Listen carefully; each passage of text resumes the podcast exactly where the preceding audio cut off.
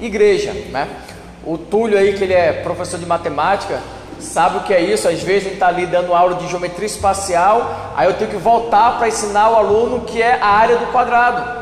Porque se ele não entender o que é a área do quadrado, ele não vai entender o que é um cubo, o que é um, um, um prisma, se ele não entender a área de um retângulo. Então a gente tem que voltar e ensinar matemática básica. E a gente, a gente precisa, a gente pensa assim, poxa, mas é fundamental. Isso, isso para ele chegar até aqui, ele precisava saber disso. Só que a gente se perde ali nos conceitos básicos. E hoje nós vamos entender o que é igreja. E esse debate, ele não é de agora. Isso aí a igreja apostólica passou por isso. Paulo explicou o que era isso. A igreja é, é, é lá dos pais da fé, a igreja primitiva passou por isso, nós tivemos discussão ali de Ciprano, tivemos discussão de Agostinho, é, é, Calvino veio e, e, reforçou ali a ideia de, a agostiniana sobre o que era ser igreja. Né? Só para vocês terem ideia, esse, esse debate ele surgiu muito forte depois que alguns cristãos, ele, na, na perseguição, eles abandonaram a sua fé, entendeu? Que é, ele foi entregavam as suas é, escrituras, né? Ele, chama, ele é chamado de traditores, né? Os traditos, porque eles abandonaram a fé. Aí depois que acabou a perseguição, esses líderes que tinham é, abandonado a fé, eles voltaram e quiseram continuar sendo bispo, continuar sendo líderes, continuar sendo pastores.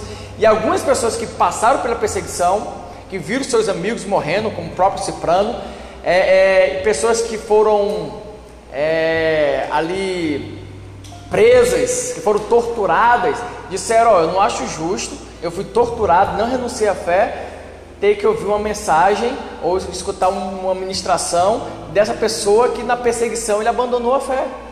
Então surgiu a primeira grande ruptura da fé, né? E aí primeiro surgiu, então o que é ser igreja? Né? E esse plano ele falava o seguinte, ele falou dois conceitos, né? Um ele falava o seguinte: não há salvação fora da igreja, né? E aí muitas pessoas falam assim: não, mas isso é errado. Aí quando a pessoa fala isso, eu digo: ó, você não sabe o que é ser igreja, você não sabe o que é igreja e não sabe o que é salvação. Né? Você, você confunde o que é igreja com isso aqui, entendeu? Você confunde o plano salvífico. E nós vamos entender isso hoje, entendeu? Por que, que os pais da fé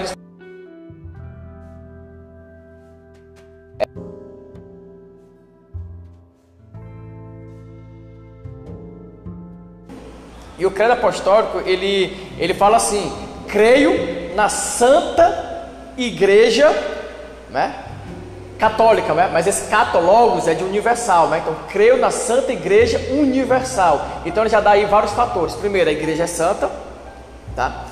E ela é universal e ela é única, né? E ela é única. E sobre um pouco sobre isso nós vamos falar hoje, é, lá no livro, ou melhor dizendo, lá na carta aos Efésios, tá?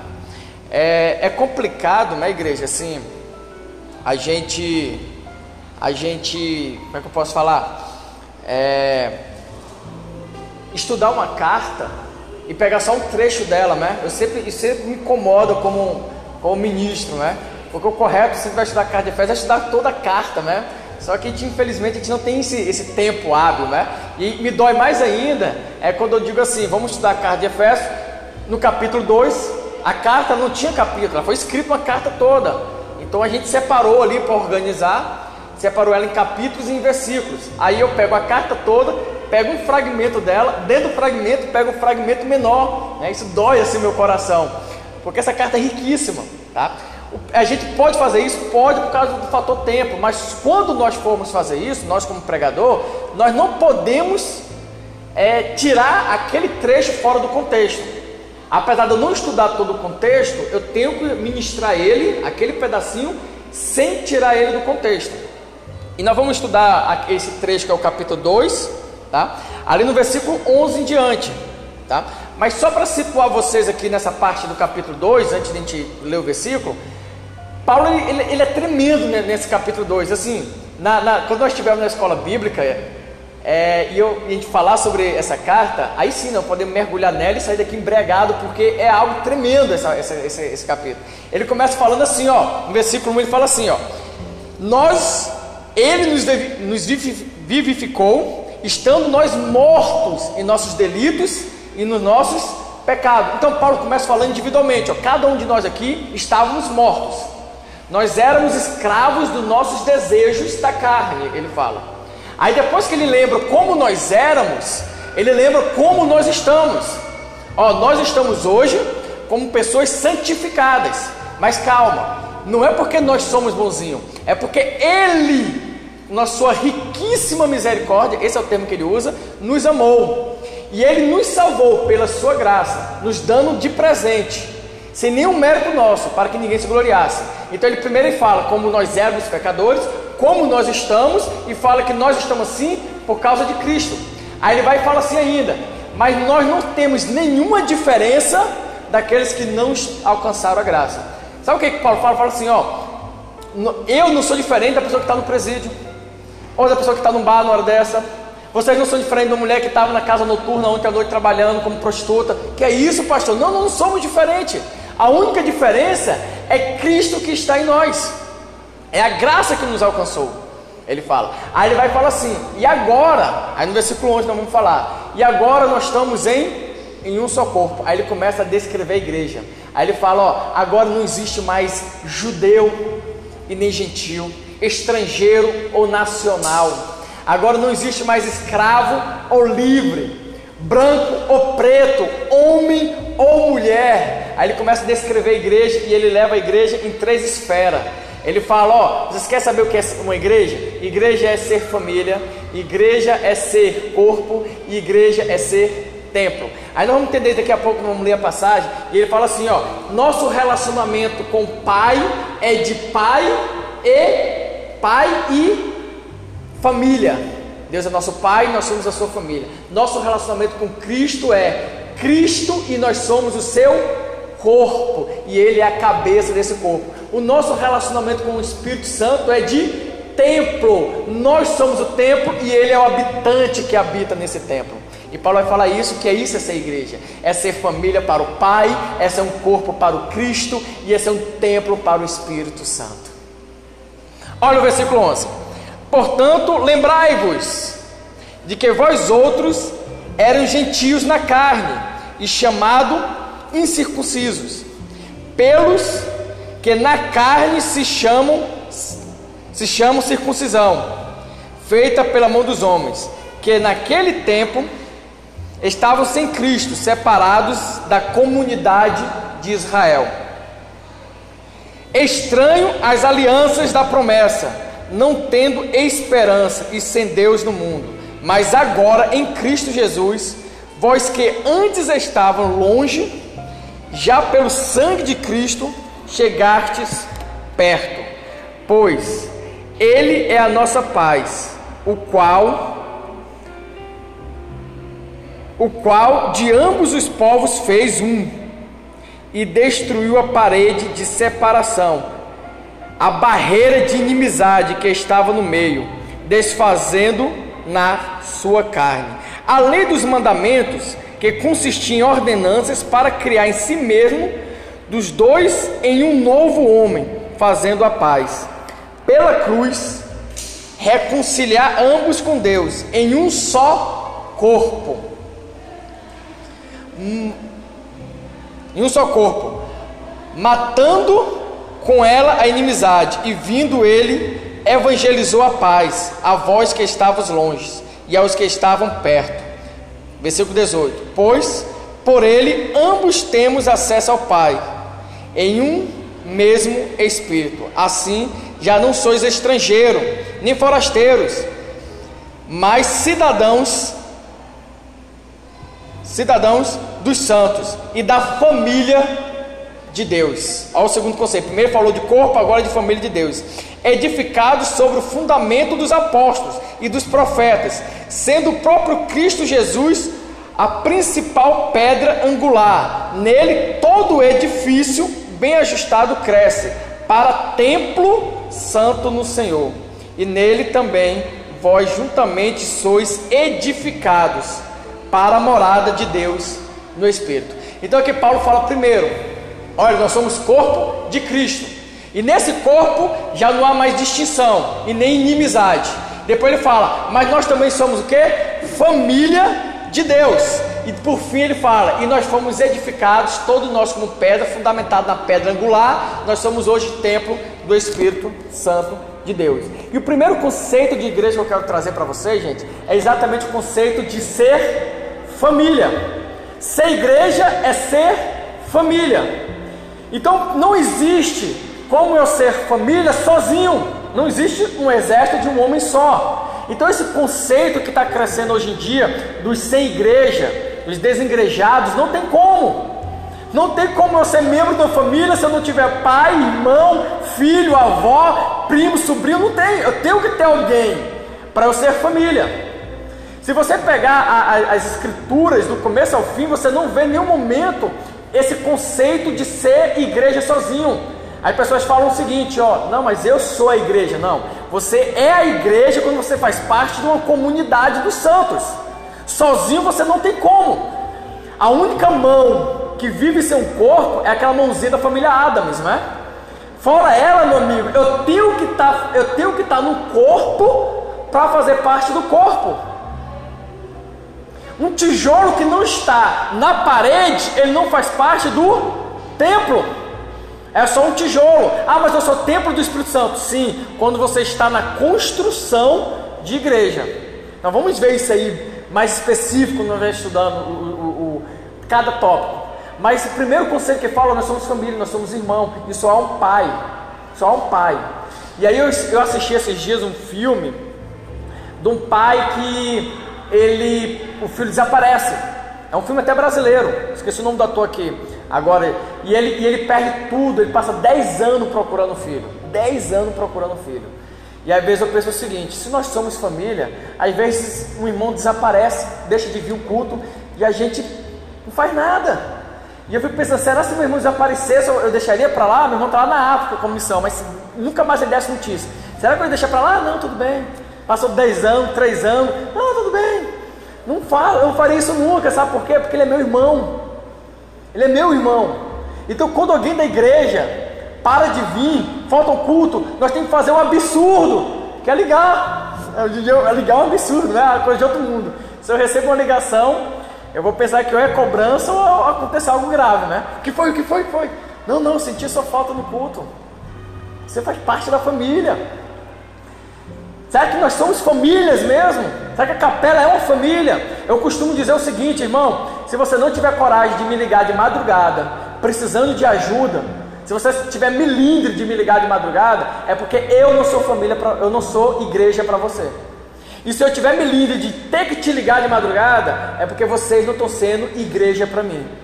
Porque ser igreja é ser isso, é chorar quando eu preciso chorar, e é sorrir quando alguém está sorrindo. Isso é ser igreja. Isso é ser igreja.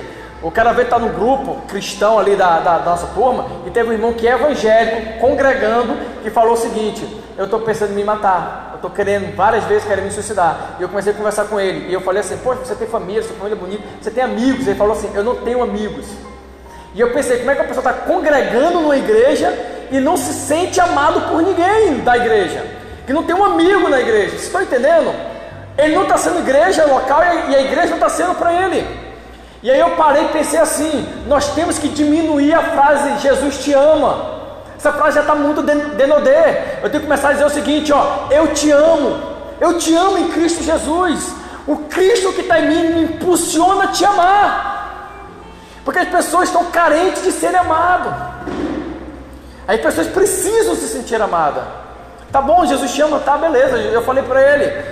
Oh, Jesus te ama, ele disse, eu já sei, mas eu não me sinto amado em canto nenhum. Eu disse, pois ó, eu te amo em Cristo Jesus, de verdade. Pode me ligar, se, se você bater esse desespero de se matar, pode me ligar. Não, não tira isso. Então, nós temos que ser família. Família. A pessoa tem que chegar aqui e se sentir amada. Então, nós temos que fazer parte dessa família. O primeiro plano de Deus foi construir uma família. Deus construiu Adão e construiu Eva e colocou ele no paraíso. Adão não fez o seu papel. E aí, depois disso, ele colocou Israel nessa função. Depois disso, ele colocou a igreja nessa função de Eva. E sabe quem foi que substituiu a figura de Adão? Cristo.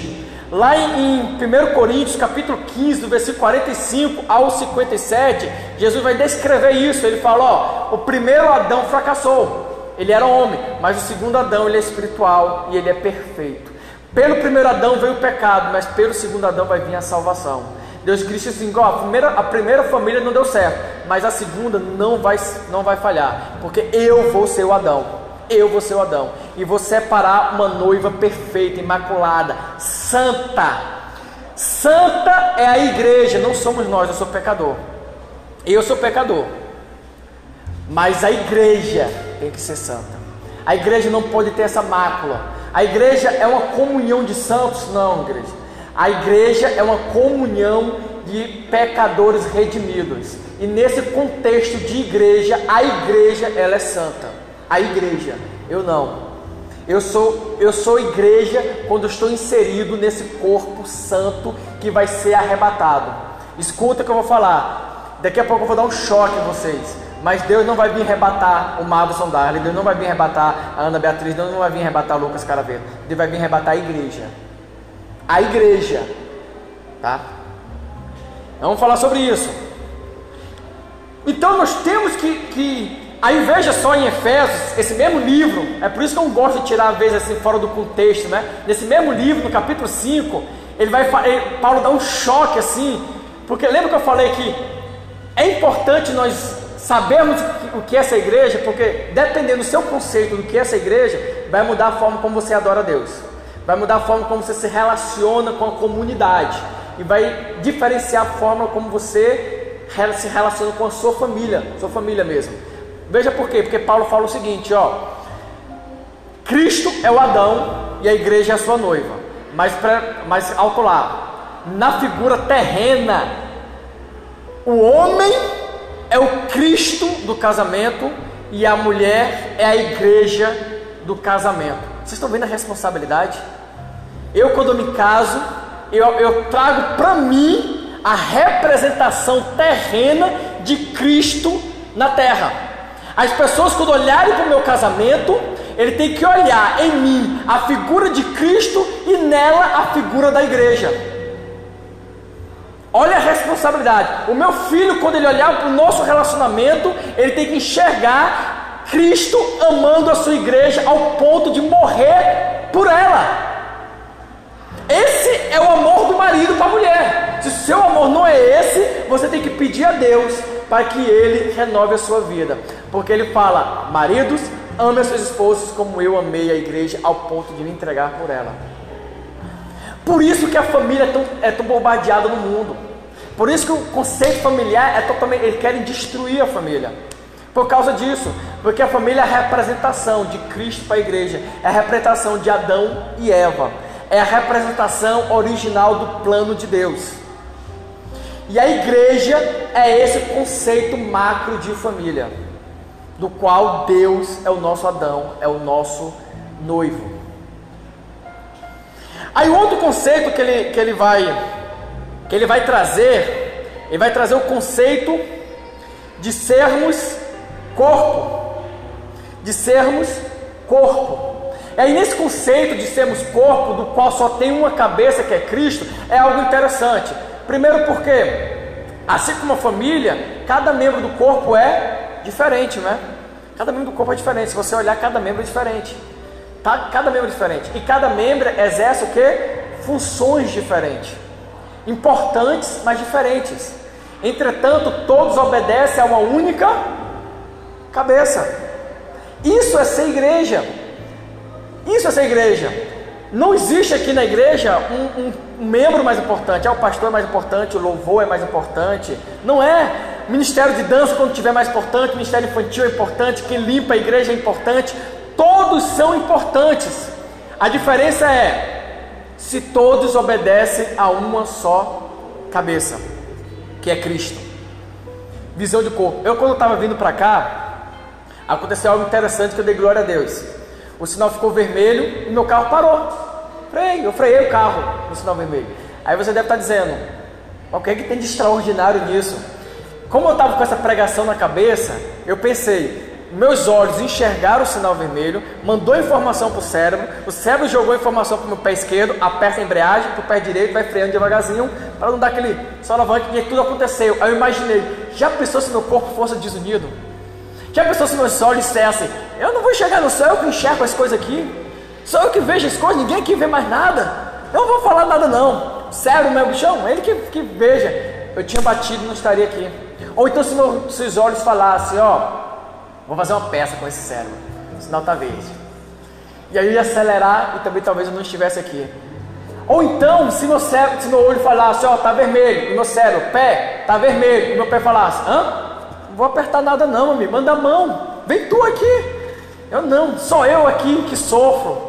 A mão tem creme, ninguém cuida de mim. Eu sou aqui, aguento o peso da, do, do corpo o dia todo e ninguém me trata bem. Mas eu glorifiquei a Deus, sabe por quê? Porque meu corpo ele não, ele não, tem, ele não tem atrito de vaidade. Ele não tem, o pé não quer ser a mão, meu antebraço não quer ser minha coxa, ele não tem essa vaidade.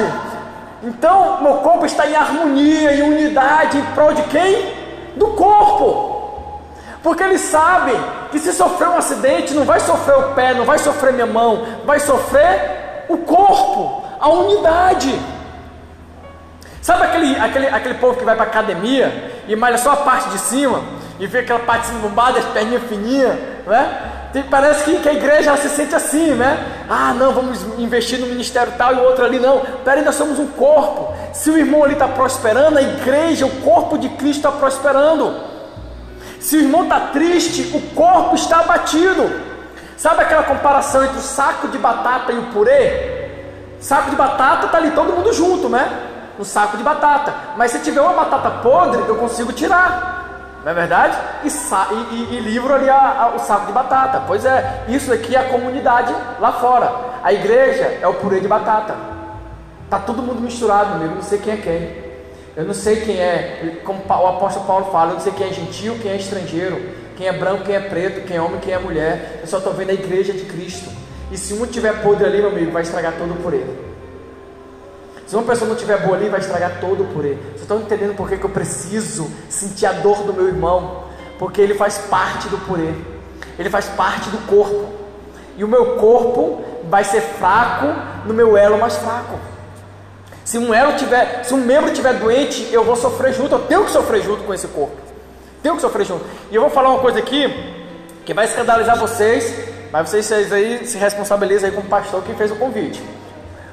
Vou dizer uma coisa aqui para vocês: Deus não tem responsabilidade individual com você. Não tem.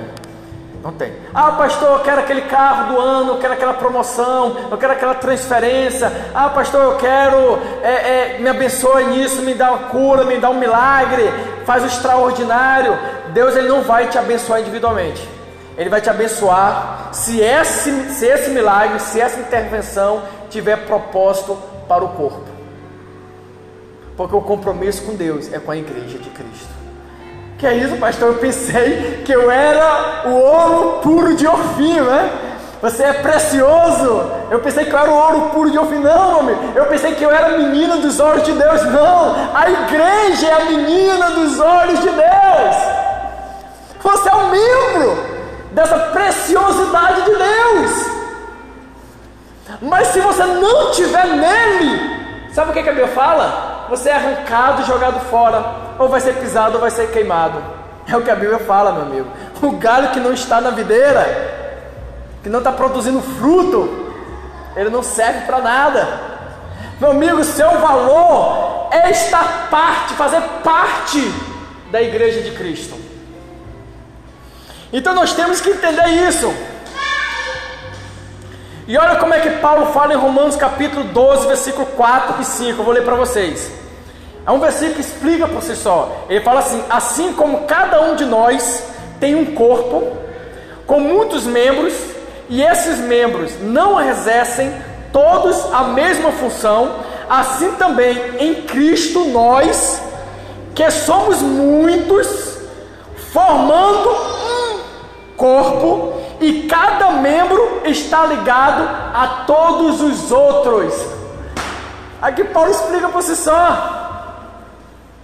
E deixa eu falar uma coisa: a igreja de Deus não é a capela.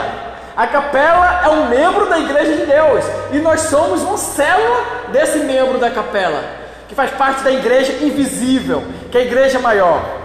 Nesse momento, uma função, um corpo dessa igreja está lá na África, como eu falei com meu irmão, fazendo missão.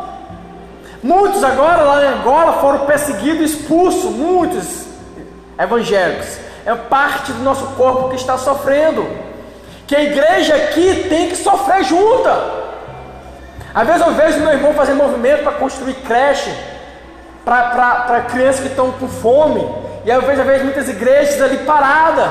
Eu disse, meu amigo, é um corpo que está ali com, com, com, passando ali com falta de nutriente e o outro corpo ali sendo bem alimentado, não tem como. Nós temos que fortalecer o corpo em todo, porque nós somos o corpo de Cristo. E cada um exerce uma função, você tem que parar de pensar isso. Ah, há um ministério de. Irmão, se você tem um chamado para orar, ore. E deixe quem tem um chamado para louvar, louvar. Tem gente que fica, ah, o irmão só louva, não vejo no círculo de oração, meu irmão. O membro dele é de adoração, o seu membro é de adorar, então você adora, ele louva, e o corpo é edificado. Mas irmão, porque esse corpo fica, sabe? Aí eu não vejo o pé pegando nada. Claro, o pé vai andar. Você vai pegar, a boca vai falar, entendeu? É lógico, na ausência da boca, a mão vai ali criar libras, mas isso não é ausência. Cada um tem a sua função, irmão. Para de ficar falando e criticando a função do outro. Em 1 Coríntios, capítulo 12, versículo 27, Paulo fala assim: Ora, vocês são o corpo de Cristo, e cada um de vocês, individualmente, é um membro desse corpo. Então vocês estão entendendo o que é essa igreja? Ser igreja é fazer parte desse membro. Como Paulo fala, eu sou igreja quando eu faço parte de um corpo. Se eu não faço parte de um corpo, eu não sou igreja.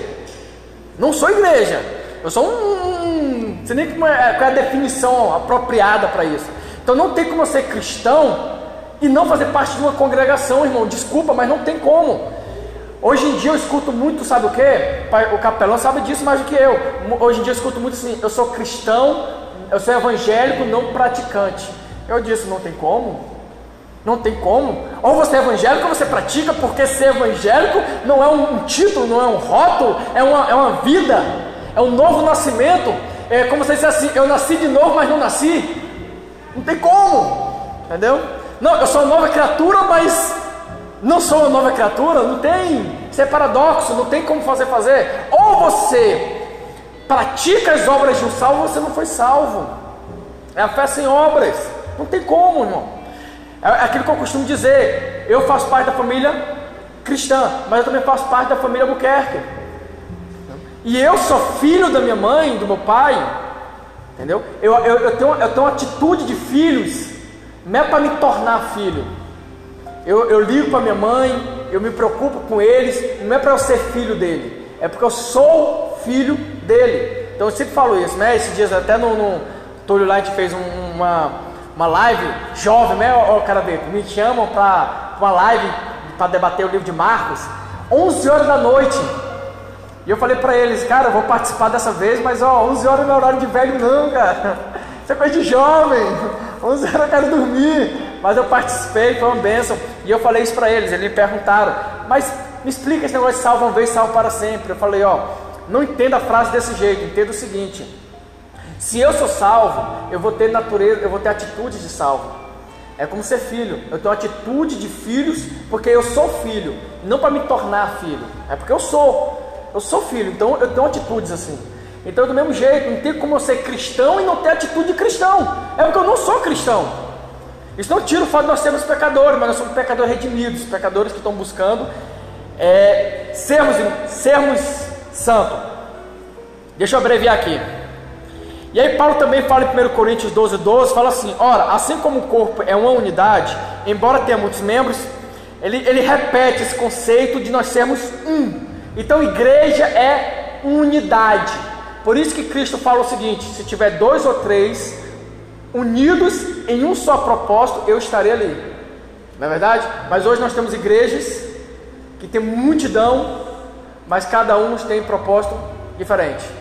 Hoje a igreja é clube social, hoje a igreja é palestra coach, hoje a igreja é fins de prosperidade, hoje a igreja é tudo, menos unidade, menos uma família, menos um corpo ajustado. Tem um louvor belíssimo que fala, né? Somos corpos assim bem ajustados, totalmente ligados, unidos, vivendo em amor, uma família, sem qualquer falsidade, vivendo uma verdade, expressando o grande amor de Cristo. Aí depois ele completa, né? Eu preciso de você, querido irmão.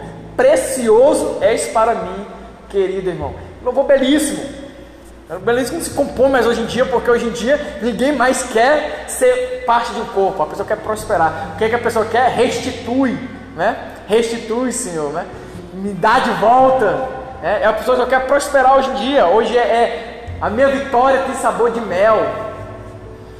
Enfim, então sermos servo, para encerrar esse tópico e ir para a parte final, não é demérito nenhum nós sermos uma parte do corpo e não ser outra parte do corpo.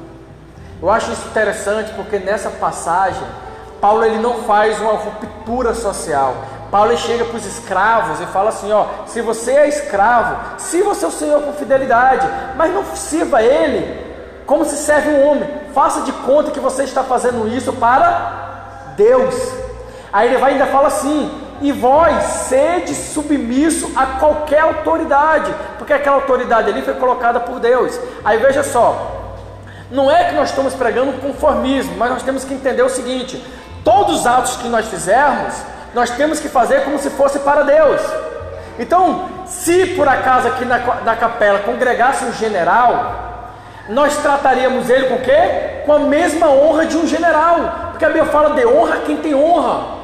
Porque na, na, na, no templo ele é uma pessoa que merece credibilidade. No corpo de Cristo, ele como igreja invisível, ele é igual a qualquer um de nós. Qualquer um de nós. Ah, mas ele é um membro. É igual a qualquer um de nós. Agora, ele, como aqui na instituição, ele é um homem que merece estar aqui. Se o presidente vier aqui para um culto, nós vamos dar para ele a honra de um presidente. Ah, não, mas aqui, não, meu amigo, na casa do Senhor existe sim essa a honra que tem, o que nós podemos ter é dentro do corpo de Cristo. Por que, que eu estou falando isso?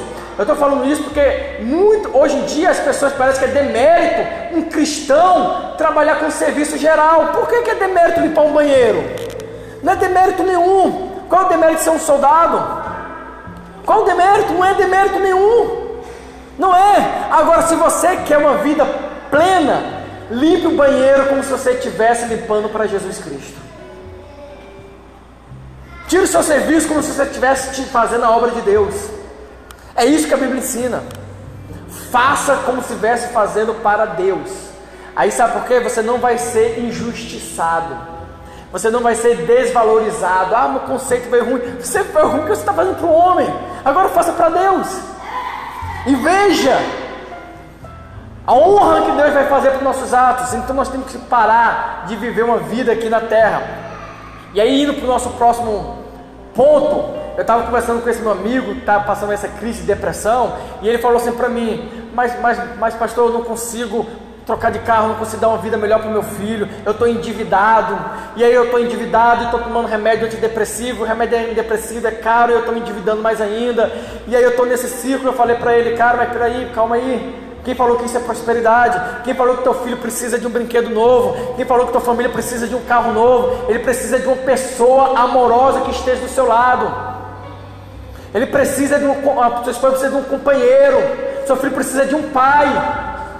Talvez ele não reconheça isso agora, mas lá na frente ele vai sentir muito mais falta de você presente do que um presente.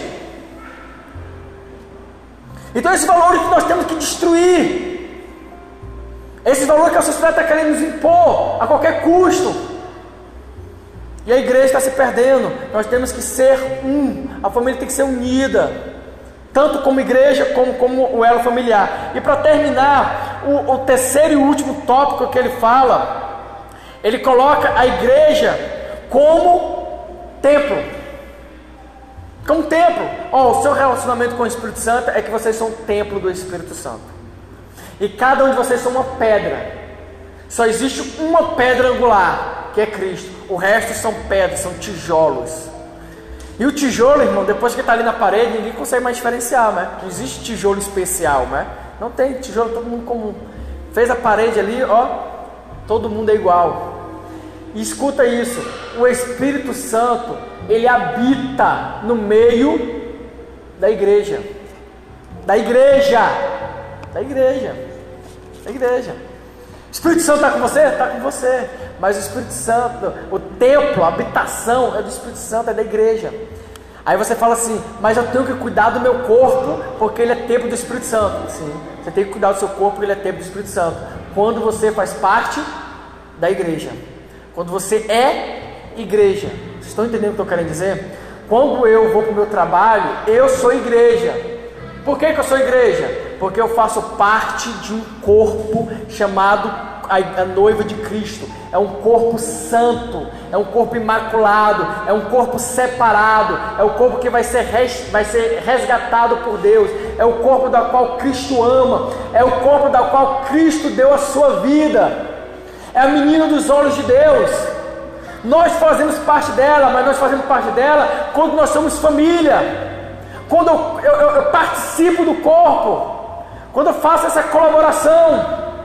Uma das coisas que eu sou apaixonado pela capela, igreja, é que a capela tem esse espírito. A capela é pequena, mas nós já conseguimos mandar um missionário aqui, né? O, podemos dizer assim, o Jurandir foi fazer missão aqui na, na, na comunidade ribeirinha.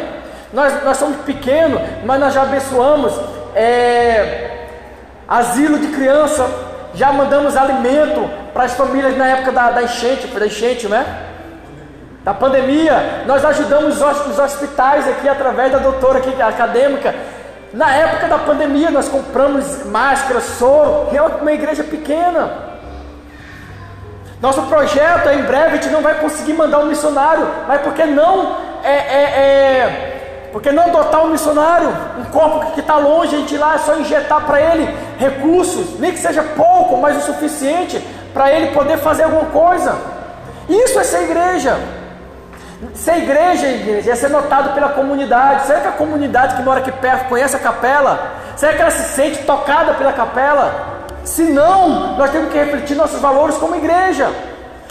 Aí quando a gente fala isso, a primeira coisa que a igreja pensa, poxa, então não vamos pedir, fazer recursos de dinheiro, não precisamos. Nós podemos dar uma aula particular. Quem é dentista pode fazer aqui, olhar como é estão os dentes da, da, da, da comunidade. Nós podemos limpar o, o Rio Negro, pegar um dia cada um com a sacolinha, irmão, ir lá, limpar, fazer parte, igreja é fazer parte da comunidade, é tocar a comunidade.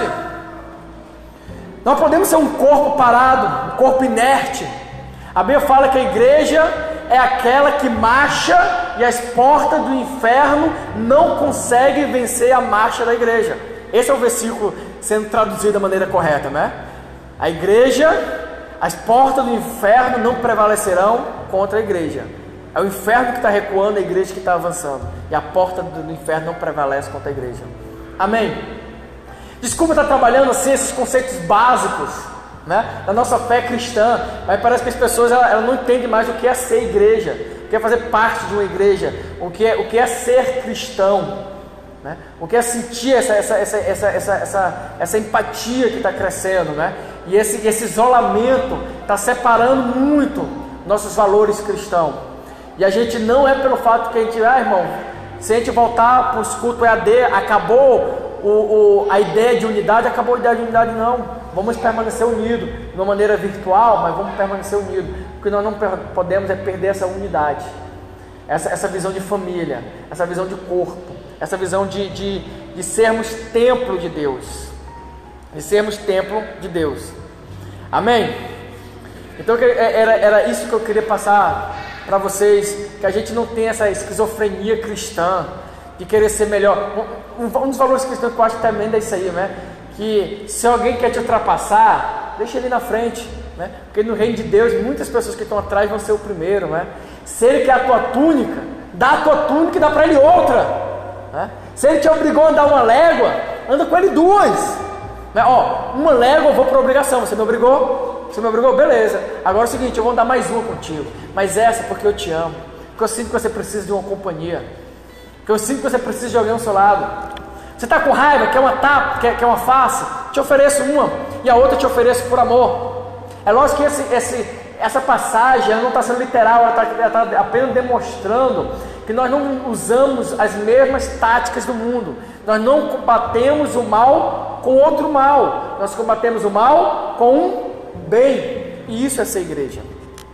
Isso é ser igreja. Então que cada um aqui possa ser esse membro. Quem é do louvor, que possa ser, que possa louvar. Entendeu? É, o primeiro culto que nós tivemos na história foi lá na casa de Lázaro, né?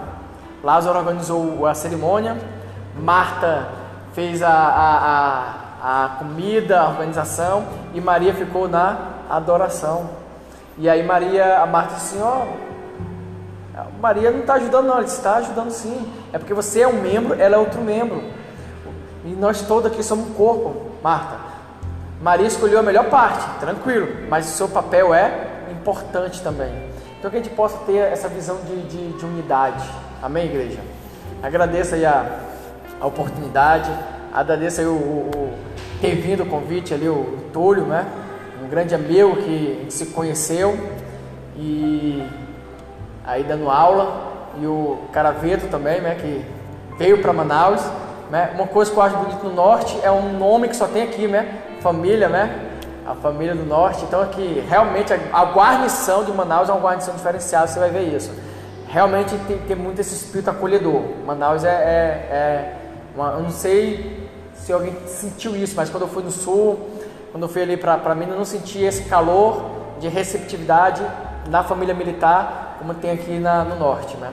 A gente tem muito isso dessa, dessa, dessa família da selva aqui. Então, sinta-se acolhido, tá?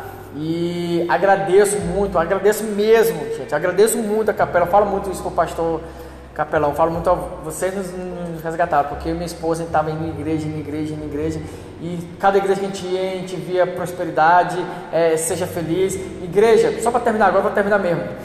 É, prometo, a gente está vivendo slow que é pare de sofrer. Gente, isso é uma ilusão. A, a, a frase correta é sofra por motivos certos. Viver sofrimento, igreja. Ó, eu falo muito para quem é casado. Gente, casar é dor de cabeça demais, meu Deus, é dor de cabeça. Mas se separar é pior ainda. É pior ainda. Amigo, ser pai é dor de cabeça, meu Deus, ser pai é ou não é, pastor? É dor de cabeça. Mas ó, não ser pai é dor de cabeça também. Acredite. Então assim, é, é viver é sofrer. Ser cristão, meu amigo, é dor de cabeça. Ser cristão é sofrimento. Mas ó, ir para o inferno é mais sofrido ainda. Pode ter certeza, é mais sofrido ainda. Então você tem que escolher apenas sofrer pelas razões certas. Sofrer pelas razões certas. Porque isso vai te dar alegria ao seu sofrimento. Só isso. Ser militar é sofrido, né, cara Vento? Ser militar é sofrido, amigo, é sofrido. Mas estar tá desempregado é mais sofrido ainda. Entendeu? É mais sofrido. Então seja grato a isso. Tá entendendo? Seja grato a isso. E agradeço a oportunidade.